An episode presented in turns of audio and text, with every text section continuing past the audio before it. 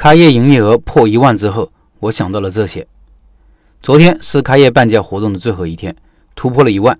我原以为周日会比周六差一些，因为周日的人流量通常来说比周六要少。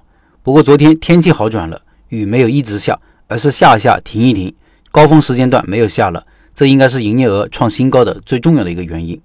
我在公众号文章里放了很多现场图片，听音频的老板可以到开店笔记的公众号查找对应文章，查看这些图片。可以看得出来，单价又提高了，从之前的二十八块到昨天的三十一块。我问了我媳妇原因，她说因为很多人知道是活动的最后一天，所以囤货了，一个人买三四份产品的大有人在。我一听感觉不妙，因为这意味着活动一结束可能就没人了，大家肯定要把手上囤的货吃掉呀。我媳妇倒很淡定的说，也好呀，这一段时间顾客天天吃我们东西，不仅记住了我们，还爱上了这味道，以后总会来的。从这个侧面也说明了我们的产品被很多顾客认可了。昨天的文章留言有老板说道：“这是半价活动，如果顾客发圈的话，还送一个产品，这样不就是亏了吗？”我顿时感觉到自己的失败。为什么呢？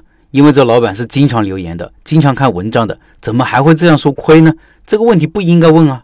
因为我常说，我们要算大账，不要算小账。开业期间，你怎么能老想着每个单子在赚钱呢？顾客发圈给我们宣传，让他的朋友们知道了，甚至带来了一堆人。我送出去的那几块钱原材料成本算啥呢？顾客的诚心宣传、知名度的扩大，难道不是收益吗？如果这也是亏，那我宁愿多亏一点，亏亏更健康。再来用数字算算这个活动亏不亏？半价活动实际收入只有一半，比如营业额一百块，我的实际收入就是五十块。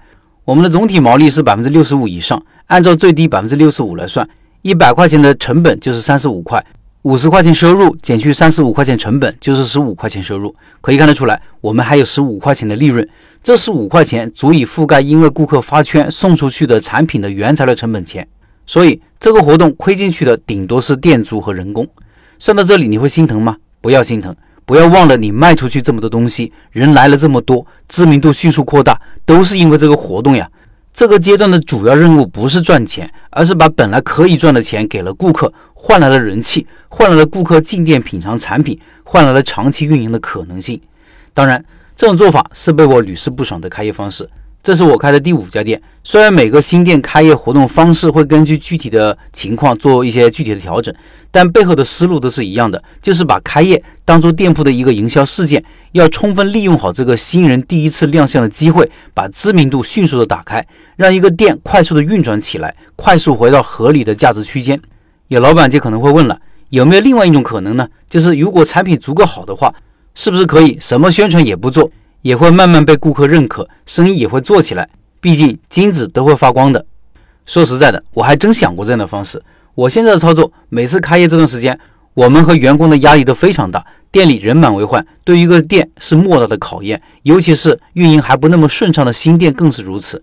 于是我就想，能不能来一次新店开业，啥活动也不做，啥宣传也不搞，就是默默成长，顺其自然就好了。这样大家的压力就不用那么大了。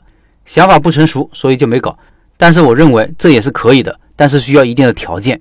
第一，你的位置一定要不错，有很多目标顾客，这样保证你啥不做，店铺有自然曝光，有人流就会有生意。第二，你产品很不错，因为只有产品好，才能留得住客人，这是运营一个店的核心。老顾客比例的多少，直接关系到你盈利能力的高低。第三，你的成本不能太高，高了压力就大，一天生意不好就会焦虑的很，内心的淡定全无，满脸都是焦虑。第四。